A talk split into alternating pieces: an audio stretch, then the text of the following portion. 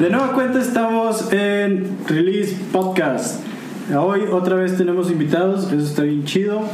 Además de el buen Alfonso Ramos y del buen Jesús- Jesús Quiroga Fonrush. De nueva cuenta nos acompaña Hugo Pérez. ¿Qué oído? Y en la delantera mítica está Juanpa. Hola, hola, hola a todos. El, el pentapichichi Juanpa. Este, está bien chido que, que- que ya este, tengamos más gente aquí con nosotros que, que nos ayude a platicar de ciertas cosas. Eso, eso nos gusta mucho. Y hoy precisamente uno de nuestros invitados este, en la plática fue el que sugirió el, el tema de hoy, que está muy chido. Este, y es Christopher Nolan, héroe o villano. Decida por usted mismo. Este, no, bueno, antes que otra cosa, pues Christopher Nolan, ¿quién es Christopher Nolan? Un director de cine británico, pero que también tiene la nacionalidad estadounidense, Así es. que se hizo de nombre a finales de los 90, creo yo con Memento, Memento fue su segunda película. su segunda película, que fue la que Más ruido hizo, ¿no? más ruido hizo. Sí, Eh, pero Memento es 2000 era, entonces. 2000 era. 2000 era. 2000, exacto, del año 2000. 2000. Ajá. Eh, Memento, que en, en español se llama Amnesia. Amnesia. sí. Entonces, entonces esta Carrie Ann Moss la hizo despuesito de, de Matrix. ¿Mm? Sí. Ah, loco. leía. Sí, sí, ahí sale. Memento Mori. De, de ahí viene.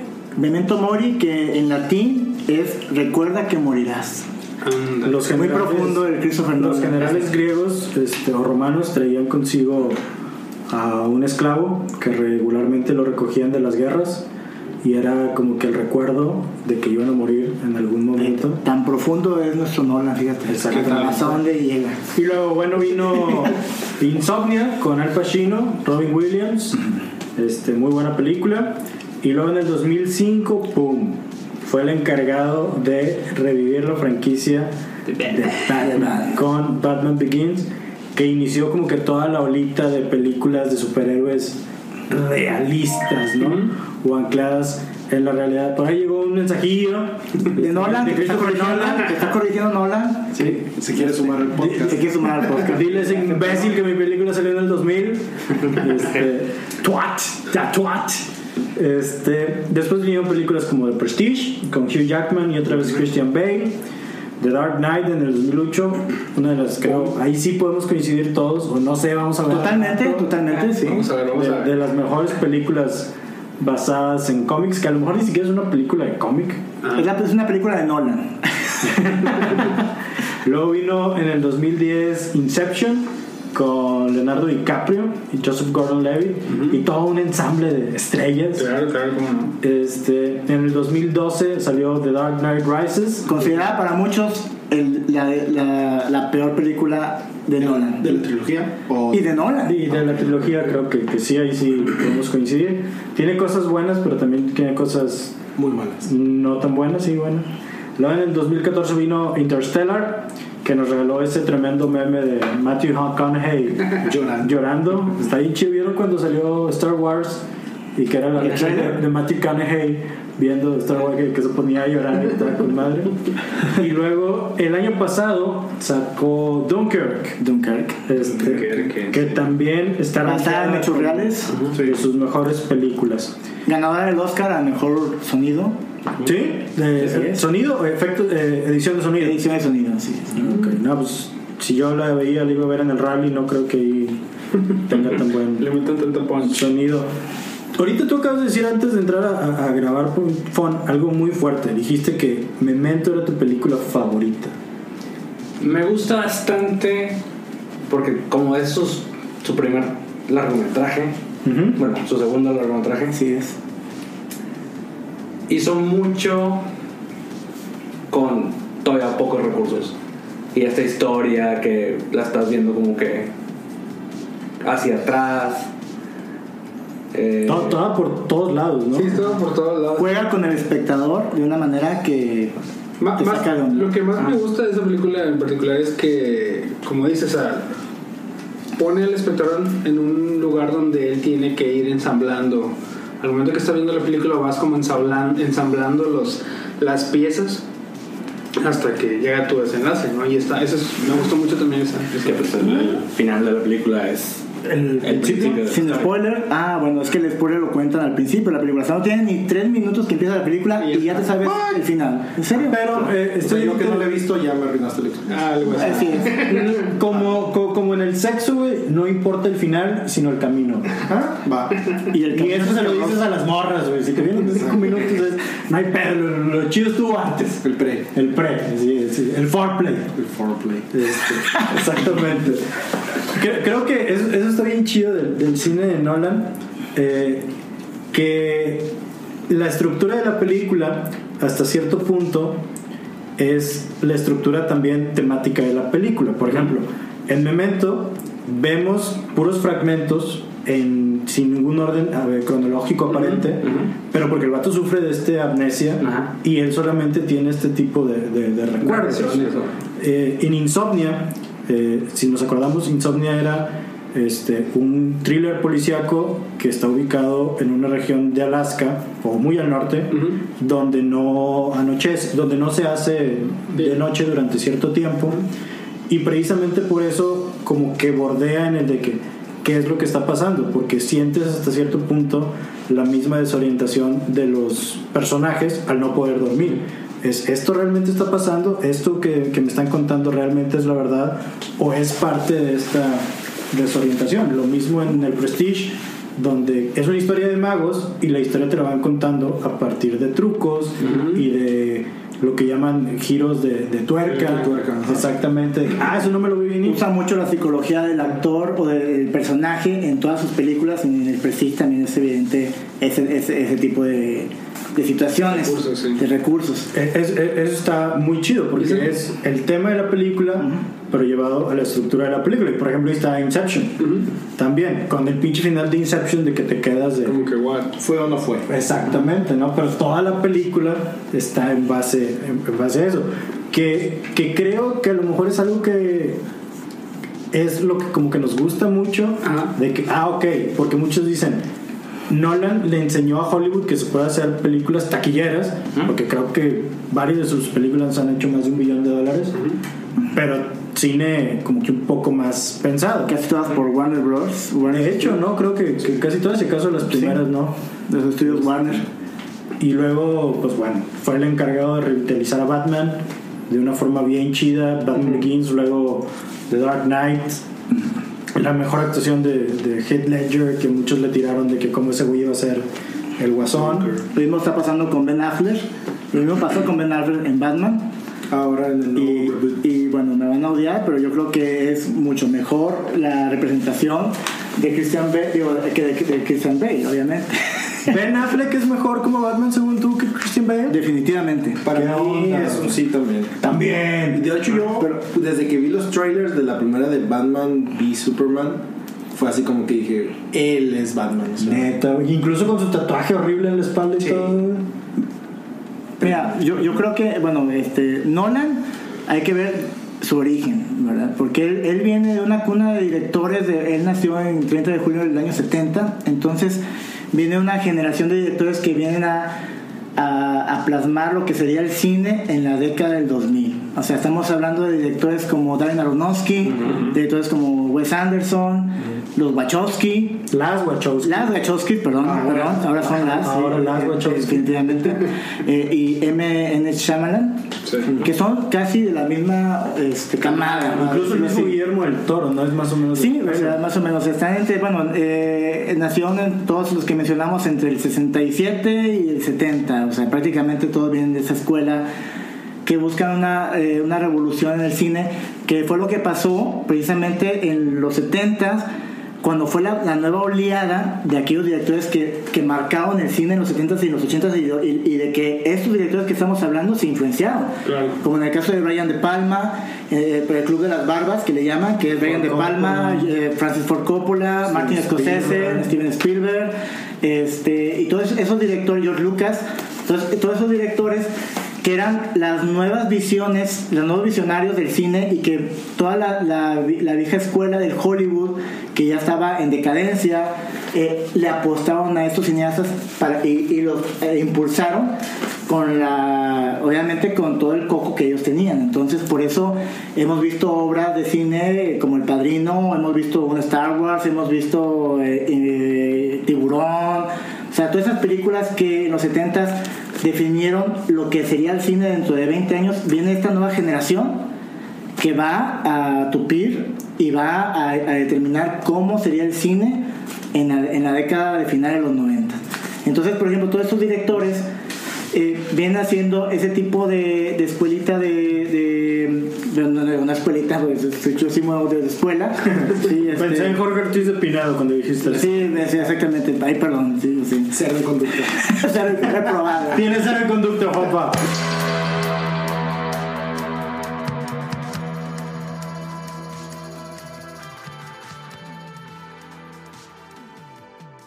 Entonces, entonces todo ese cine que, que más que nada como que define un estilo, ¿no? Es el estilo eh, este quentintiano, ¿no? Es, es que bueno, lo vino a plasmar en Pulp Fiction, que son esas historias cruzadas, ¿no? Todas esas historias que se van armando en diferentes escenarios y se van uniendo, y, y usando mucho la psicología.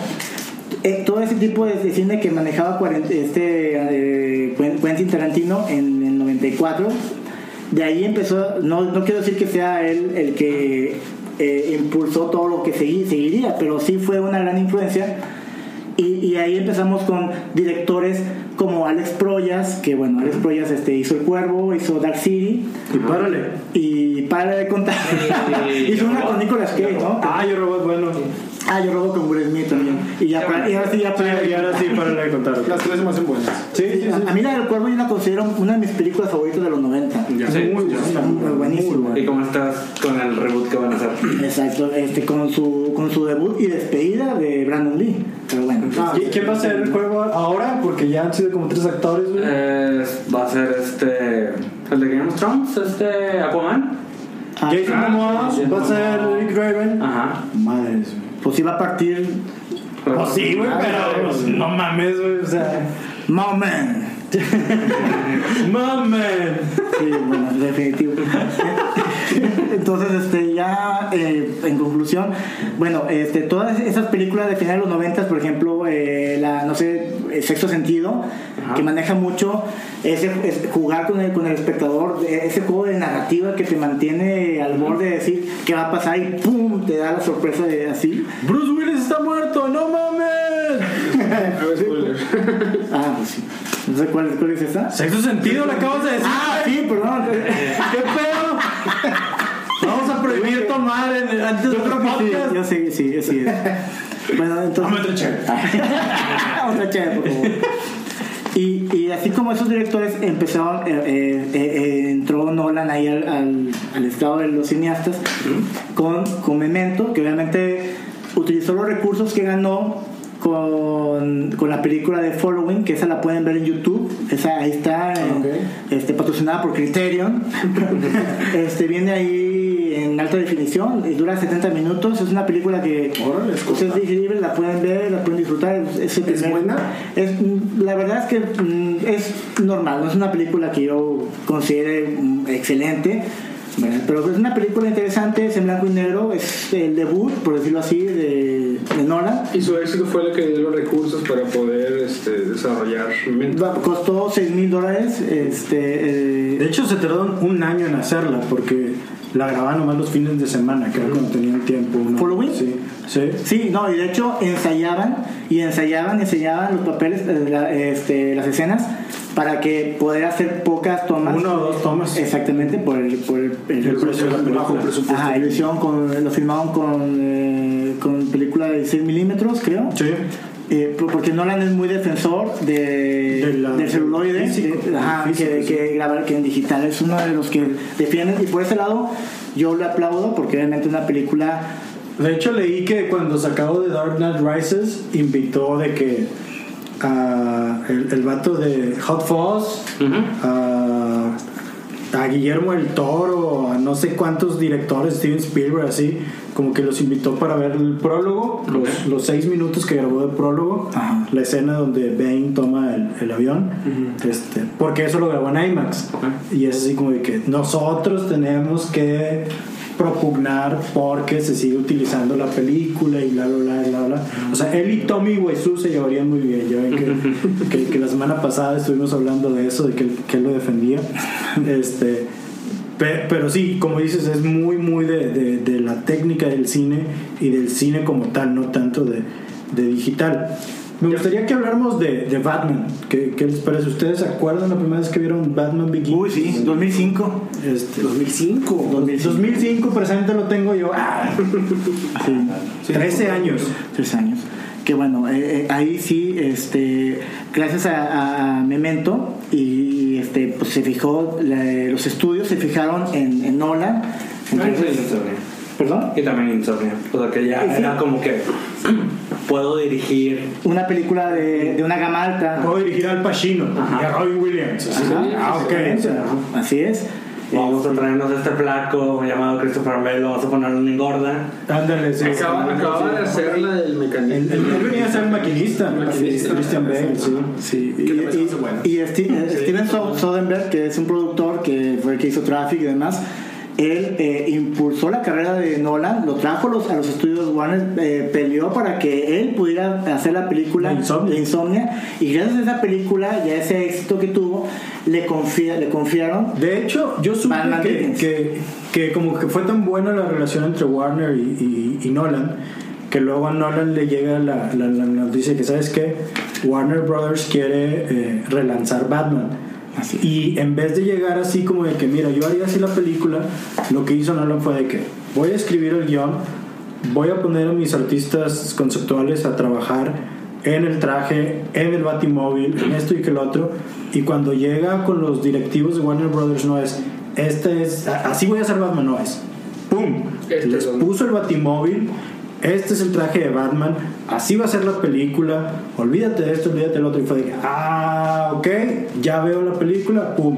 Sí vas tú. Si no, quién sabe cómo. No, y. Nolan era tan interesante. eh, fue tan meticuloso que inclusive eh, a los directivos de Warner les pidió que fueran a su casa a leer el libreto, porque no quería él exponer el libreto en otros lugares. Ah, dicen que es bien celoso. Sí, no, de hecho eh, se, se dio una imputicia cuando se enteró que eh, se, se- se- en internet rodaron las imágenes de, de Bane, de este, el actor Tom Hardy. Tom Hardy y se, se enojó bastante y empezó a, a hacer una búsqueda masiva de dónde se filtraron y demás.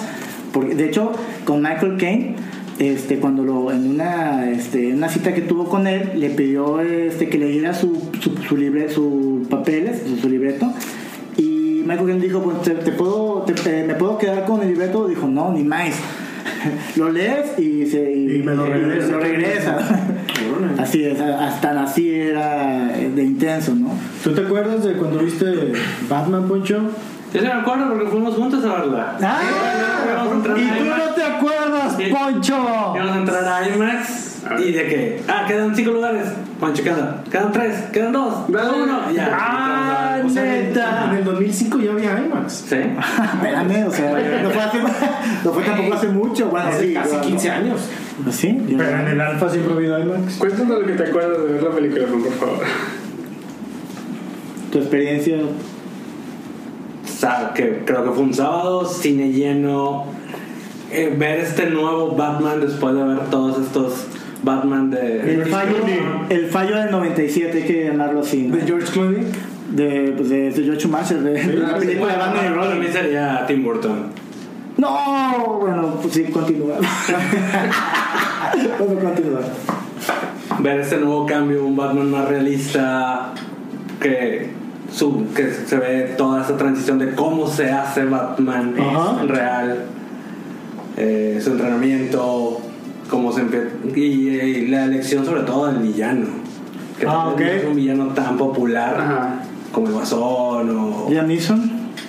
Liam dicen como Russell Gould. No sé. Se me hizo muy... Eso estuvo chido, sí es cierto, ahorita que lo estás diciendo. O sea, no empezaron con un El Pingüino o El Acertijo o alguno de los super conocidos, sino con Russell Gould, que es como que también uno chido dentro de la franquicia Batman, pero no así como que.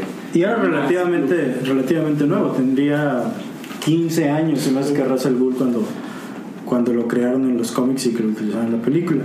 Y sí, me, me acuerdo que yo fui a verla contigo, carnal. Sí, de hecho iba a comentar algo A ver, a ver. acerca de ese tema que me acuerdo cuando la fiebre que fui con Héctor este, estaba viendo la película y como la película se llama Batman Begins empieza con todo esto de pues, la historia de él de chico y luego cómo se va a entrenar y todo y yo estaba casi seguro que la película se iba a acabar cuando él regresaba a Ciudad Gótica y que ya Fin. se iba a poner de Batman y iba a ser así como que pum Batman Begins o sea ya te enseñé todo y aquí empieza dije chinga me va a dar un coraje y al final no sí fue así como que mitad atrás mitad ya y fue como que ah, con Como que descansaste. sí exacto Sí, fue definitivamente como que un game changer para, para todas las Para la franquicia, ¿no? Para la franquicia y para todo el universo DC en, en, en general.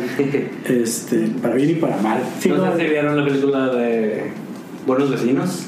Sí Eh, Seth Rogen y. Zac Efron. Ajá, cuando se ponen a discutir de que. Ah, ¿quién es, quién es Batman? Sí, a huevo. Keaton, Batman. No, para mí es Batman. Sí, a huevo. Eso, por ejemplo, güey, eh, Ah, la voz. la voz de, de súper Christian Bale. Sí, que era este así. Pero, ok, es lo que decías ahorita, llevar el Batman a, a este A mundo. otro- hasta no. a otro nivel, ¿no? a otro nivel, a otra generación. Este, que sí, cierto, muchos chavitos van a pensar que, que su Batman fue el de Christian Bale. Para bien o para mal. Como a lo mejor un chavito ahorita su Batman es este Ben Affleck. el de Ben Affleck. Pues, a lo mejor un chavito de 6 años que apenas está conociendo, pues hace 13 años. Más badass, ¿no? O bueno, bueno, Batman.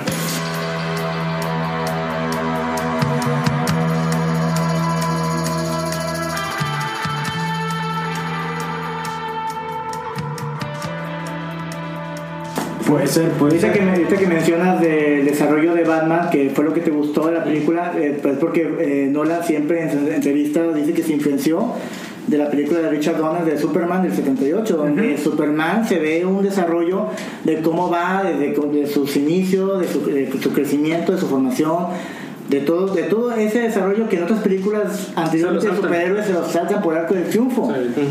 Y Yo, creo que se me va- llevaría bien con, con, con Christopher Nolan porque a los dos nos gustó Superman Returns. Ah, Este, ya. Mucha gente lo dijo. Y, y mucha gente no le gustó, pero por ejemplo, sé que Brian Singer, como Christopher Nolan, es súper fan de las primeras dos películas de, de Superman, por eso lo que él hizo fue como que Y el mejor Lex Luthor con Kevin Spacey. muy chido. A mí me gustó mucho esa película. A lo mejor no tuvo o le falló en ciertas cosas, pero, pero bueno. Luego vino eh, The Dark Knight, que a lo mejor más que una película de De superhéroes Prestige, pero bueno, siguió. Ya estamos en- ya estamos en Ba- terreno Batman.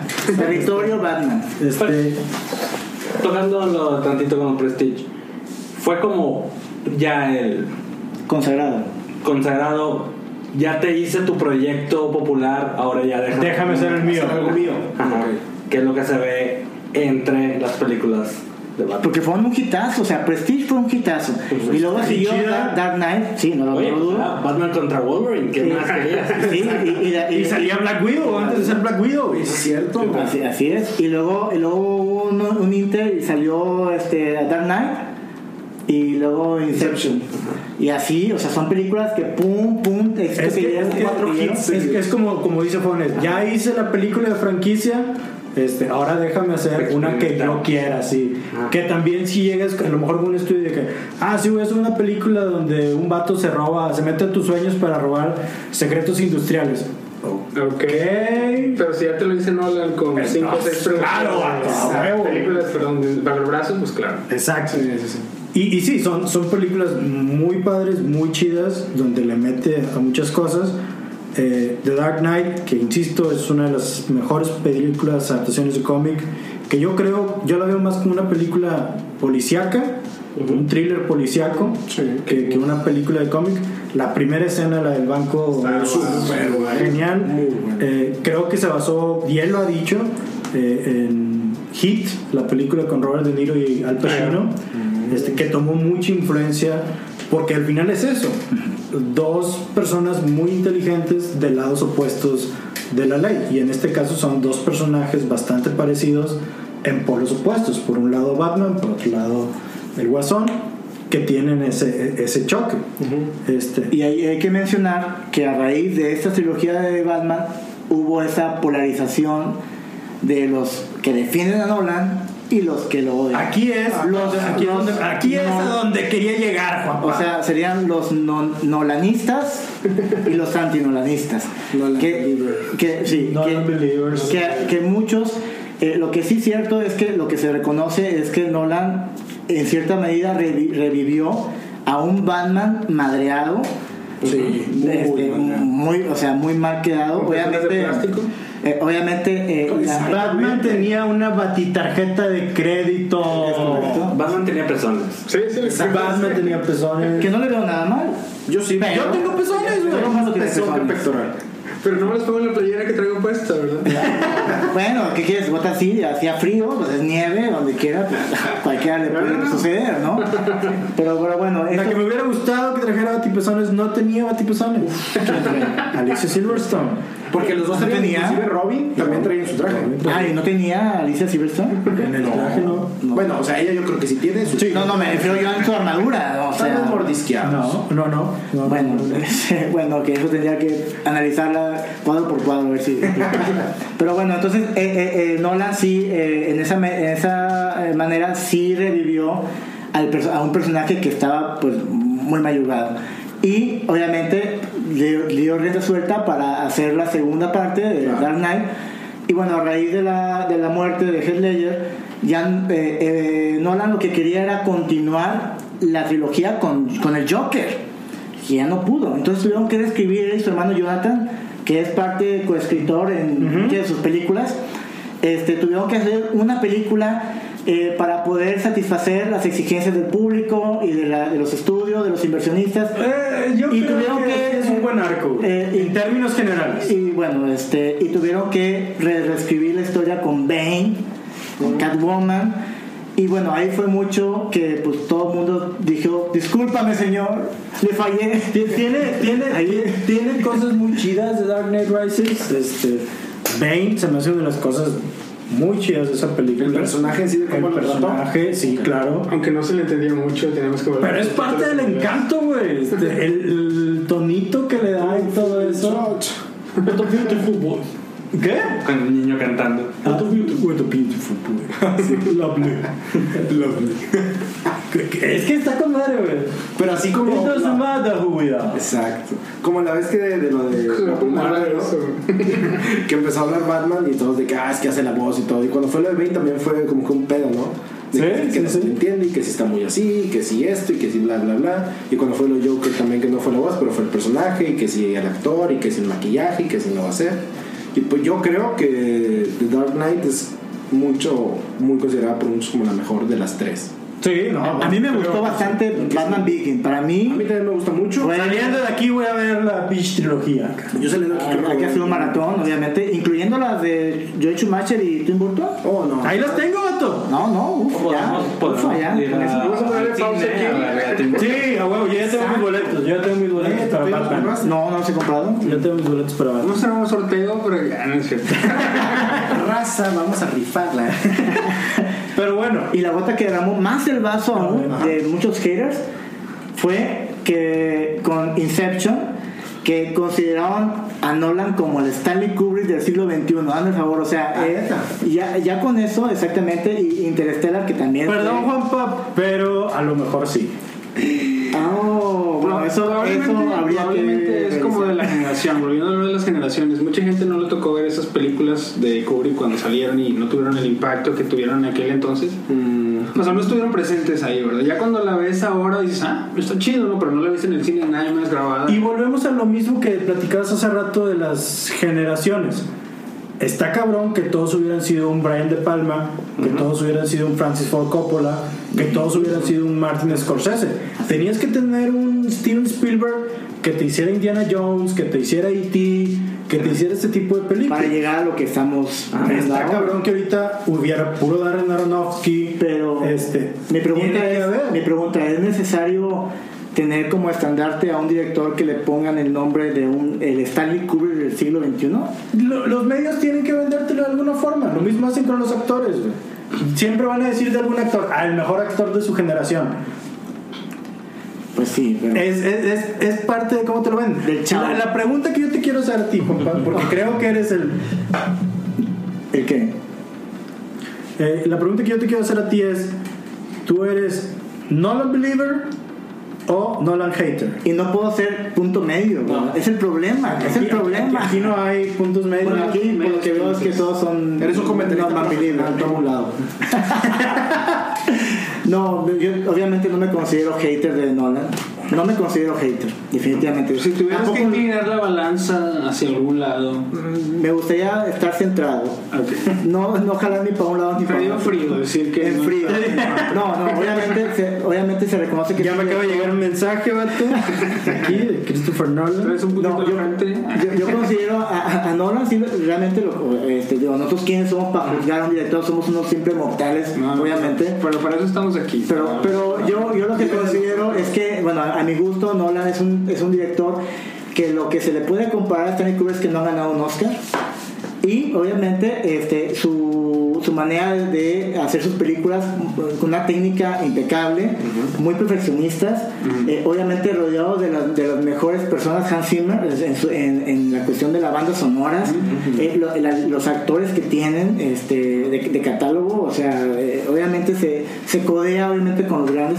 Y hace unas películas que obviamente Te sobresalen dio frío. manera Te, te dio, te dio me dio, frío. me dio cuscús. Sí, sí, sí. Me dio cuscús. Es que tengo miedo de que un este, hater nolanesco me, me, me, me vaya a poner en La belleza de un podcast es que nos escuchan. Volvamos a la identidad.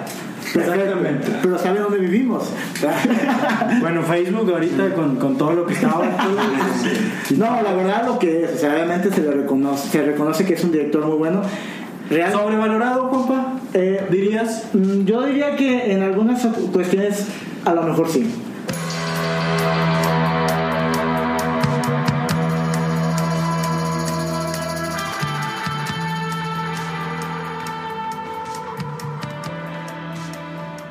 Frío. ¿Sí? Otra vez frío. Frío otra vez. Yo diría Te recuerdo, te re- para, para avivar la chispa. A ver, Te recuerdo que es productor ejecutivo de Man of Steel, lo sé. Batman con Superman y Justice League. ¿Qué tienes que decir de eso? Pues, ¿qué puedo decir? O sea, realmente eh, puedo decir que Batman vs Superman eh, para mí es un asco de película. ¿De acuerdo? este, menos Steel, aunque mucha gente le gusta o le fascina, realmente a mí el problema que tengo yo con los superhéroes de Nolan es que manejan a, o- o- o- no sé si realmente yo quiera que muestren unos superhéroes este, reales, o sea, que, que ver sus frustraciones, ver sus temores, ver sus angustias. Digo, ver, ver a un, a un este, Superman este, atormentado de que lo, lo acepte la sociedad, o ver un- a un Bruce Wayne. Pero ¿por qué en las películas de Marvel sí? ¿En cuáles películas de Marvel? Todas las películas de Marvel siguen la historia de héroe con pies de barro. Doctor Strange es un ególatra de mierda. Tony Stark está al punto de la. Pero no lo ves haciendo pucheros. ¿Cómo, cómo lo ves con Christian Bale? No, pero es, es, es, es eso. Ok, ok, probablemente pues puede, puede decir que a lo mejor en algunos puntos sí tiene razón. Pero a lo que yo voy es que yo siento que, por ejemplo, muchos, muchos de los que están aquí, ahorita que estamos hablando de, los- de las producciones que ha hecho, que ha, que ha intervenido Nolan en, en las nuevas sagas de DC, a muchos no les gustó, por ejemplo, Wonder Woman. Y, para, y, y- y yo siento que, que Wonder Woman es la, de- en cuanto al universo DC, que bueno, estamos hablando de otro tema, este, es la que está mejor estructurada en el desarrollo del personaje que en Dawn of Justice y que Justice League y todas las que se vengan. Y bueno, ese es mi punto de vista. Mi opinión es que Wonder Woman es una buena película porque es una película de Marvel con un personaje de DC. Pum. Así, es Está la misma, de la misma fórmula. Hasta el acto final se parece al de DC y Marvel han estado de la mano por años, por décadas, y eso pues no lo podemos evitar. Pero bueno, ya volvamos con el trabajo de Sí, Christopher Nolan. que nos falta Dunkirk. Dunkirk. Eh, ¿Qué puedes No, decir? Interestelar. Escuchamos Interestelar. ¿no? Interestelar. Interestelar. Yo, yo, yo, Yo lo yo, mencionamos, fue, fue toda esta onda de Kubrick. y- yo solo quiero decir que después de ver Interestelar sí estuve como el meme ese del negrito que Lloraste. en, el baño Analizando. analizándola así porque estaba así de que entonces qué fue lo que pasó y creo que hasta la fecha sigo sin entender Pero, a ver, una pregunta a ustedes hago. Eh, ¿En Interestelar les, les motivó, les lloró cuando. eh, Mac- Mac- eh, ¿Cómo se llama el actor? Sí. McConaughey. Este, eh, vio a su hija y empezó a, el clásico meme que ya todo el mundo ya sabe. O sea, ¿realmente se les, ca- les cayó alguna fibra de sentimiento ante esa? Pues más que fibra, a mí me gustó ese ¿Cómo se twist? El twist, ¿no? El- la, la- ¿Cómo se llama? La vuelta de tuerca que, que de cierta manera se le, se reconoce como en otros trabajos que ha hecho. A mí me gustó, a mí me gustó. Es que yo, yo el problema que veo con esas películas a raíz bueno, de Inception y ahora este, Interstellar y Dunkerque es que son películas perfectas, ejecu- eh, ejecutadamente perfectas, pero carecen de una chispa de emoción. Creo yo que son unas películas que no tienen otro aspecto de emoción que hemos visto en otros filmes con otros directores. Bueno, ya ahorita lo mencionaste. Dunkirk, según tú también adolece de eso, está basada en un hecho real, Sí. eh, muy bien La película, la película brutal, brutal, es buenísima la película de Dunkerque, buenísima. A mí me impactó, me gustó bastante. Este, ¿Tocó fibras sensibles? to- pues no puedo decir que tocó fibras sensibles porque No, eres británico y no tienes esa. no, no, no estuve en la, en la época de la Segunda Guerra Mundial, pero bueno, sin embargo he visto películas como El pianista y demás que, que tocan una fibra, ¿verdad? Ajá. que Polanski lo hizo eh, y, y no es el Stanley Kubrick. Bueno, que también estuvo en la época de Stanley O sea, Kubrick. se faltó sentimiento en la película. Le, le falta un poquito de, de, de feeling, como que nos quieren mostrar este, de que, a ver, es la escena donde todo el mundo saca sus pañuelos, o esta es la escena donde todo el mundo piensa. Bueno, así lo vi yo en Interstellar. No quiero decir que sea una mala película, es buenísima. Yo siento que la manera que hace, o sea, la mayoría de sus trabajos, la manera que lleva las historias, la manera que los cuenta, eh, son varios puntos los que tienen que tocar porque la mayoría, bueno, no la mayoría, pero muchos de, de- de su listado, como los que estamos viendo, son películas sci-fi. Entonces, el recurso típico de sci-fi es, o digamos que el recurso, no. El propósito principal es entretener, ¿no? De alguna manera, utilizando eh, computadora, utilizando una historia basada en, eh, en cómics o lo que sea. Entonces, su trabajo es uno basado en sci-fi, pero también tiene este, esta vista, esta vista más artística, lo que dices, la estructura, el detalle, eh, La perfección. la perfección, pero también tiene que entretener Ah, a lo largo de ese, a Si lo no largo lo de claro, claro. Si no Entonces como que está, está tocando todos estos puntos y al final ya como que meterle un la, chispa de que llores como que ya se me hace a little too much. Pero bueno, yo, el problema es que yo siento que lo forza a eso. Y, y bueno, tan así es que la película, como, como tú lo dices, siempre se rodea de personas especialistas. En el caso de Interstellar, recurrió a un físico cuántico, ¿no? que es el- el- le llaman la, la cinta el, el melodra- el melodrama cuántico. Porque habló con un, este, se, se puso en contacto con un, un colega de Steve Hawkins y de Carl Sagan. O sea, que es el, el, el físico Kip Turner. Que, Kip Turner Conocidísimo. conocidísimo en el, en el medio, ¿no? Sí, o sea, yo sigo toda su historia. y obviamente, eh, este, bueno, a lo que yo voy es que como que eh, él busca que sus películas estén bien so- eh, soportadas tanto científicamente, o sea, no, no es un director Que que dice, no, vamos a hacer esto, que, o sea, tuvo grandes conflictos con, el- con este investigador para ases- asesoría porque él quería hacer escenas donde eh, viajaban a velocidad de la luz y este cuate les dijo, no, no se puede. Entonces, tenía muchas rencillas con eso. Al final de cuentas, pues tuvo que doblar las manitas Nolan. Porque le, le, le, este, le- hacía todo, todo lo que este investigador le pedía, o más bien asesoraba, lo, lo hacía al de la letra. Entonces, por ese motivo, siento yo que sus películas sí son muy quirúrgicas, ¿no? En ese Sí, aspecto pues lo que hablaba de la parte de la perfección que le mete. en la parte de la perfección y que obviamente que no, no está nada malo porque obviamente están bien sustentadas pero eh, pero falta esa eh, eh, obviamente en, la peli- en el cine estás para que uno se entretenga también para que uno se re- redescu- redescubra le guste cambiar otro tipo de géneros y pues eso es lo que nos esa es la parte positiva que yo le veo a Christopher Nolan que trae un cine que este para las masas para, para todos nosotros este en ese cine que es rebuscado para muchos este yo, yo sigo sin entender todavía Interstellar perdónenme que les diga No, estoy igual. verdad solo únicamente lo, lo único que entendí fue que el ejemplo de la línea de tiempo no Ah, sí. que, que o- o hay dos vías Ah, eso salió en Event Horizon. Eso está padre de que, Sí. digo, el- el- toda esta gente que se está bien clavada en Nolan, todavía les hacen charts, hacen gráficas así de, ok, esto pasó, muchos videos explicando, muchos este, pósters de, ok, la línea de tiempo, los niveles de los sueños en Inception. Entonces, eso se me hace Los gusanos, que va más allá de para explicar Ajá, que va más allá de que, ok, no solamente es una película y te quedaste de que, ah, estuvo chido. Son los Nolan Believers, vato. Pues sí. Sí, exacto. le dan más peso todavía. ¿Qué otros, ¿Qué otros directores tienen eso? No, se me hace que, que no. Este, no, no. No creo que haya mucho director que genere ese. Esa polémica ese como Nolan lo fanatismo. Este, pero quién sabe. Puede ser Darren Aronofsky. Darren Aronofsky Con algunas películas. puede ser. Y no con todas, ¿eh? Con la de Mother, realmente mucha gente también desertó y dijo, Sí. "No, esa película la verdad es un bodrio, no me gusta. Y hay gente que sí le gustó bastante. Que sí le gustó bastante. No le gustó bastante. Noé, a mucha gente también dijo, no puede ser posible que haya hecho este tipo de película. Mucha gente se ofendió. Y realmente para mí es una película de ciencia ficción excelente. Es buena, a mí sí me gustó. De, de Noé, exactamente. No lo vi tampoco. ¿No? No, estaba viendo Transformers. Ahorita con lo que estábamos hablando, la de Dunkirk, Fon, ¿a ti te gustó la de Dunkirk? Sí, sí me gustó bastante. Sí. Juan, te había dicho que se te hace súper bueno, que le falta ese feeling o ese. No, es, es, sentimentalismo es buena. no forzado. A mí me gustó. Pero- Es una de mis películas favoritas del año pasado.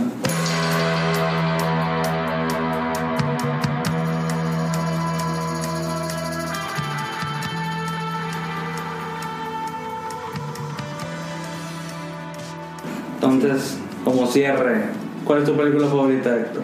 Ah, eh, está entre Prestige y Dark Knight. Me voy con The Dark Knight.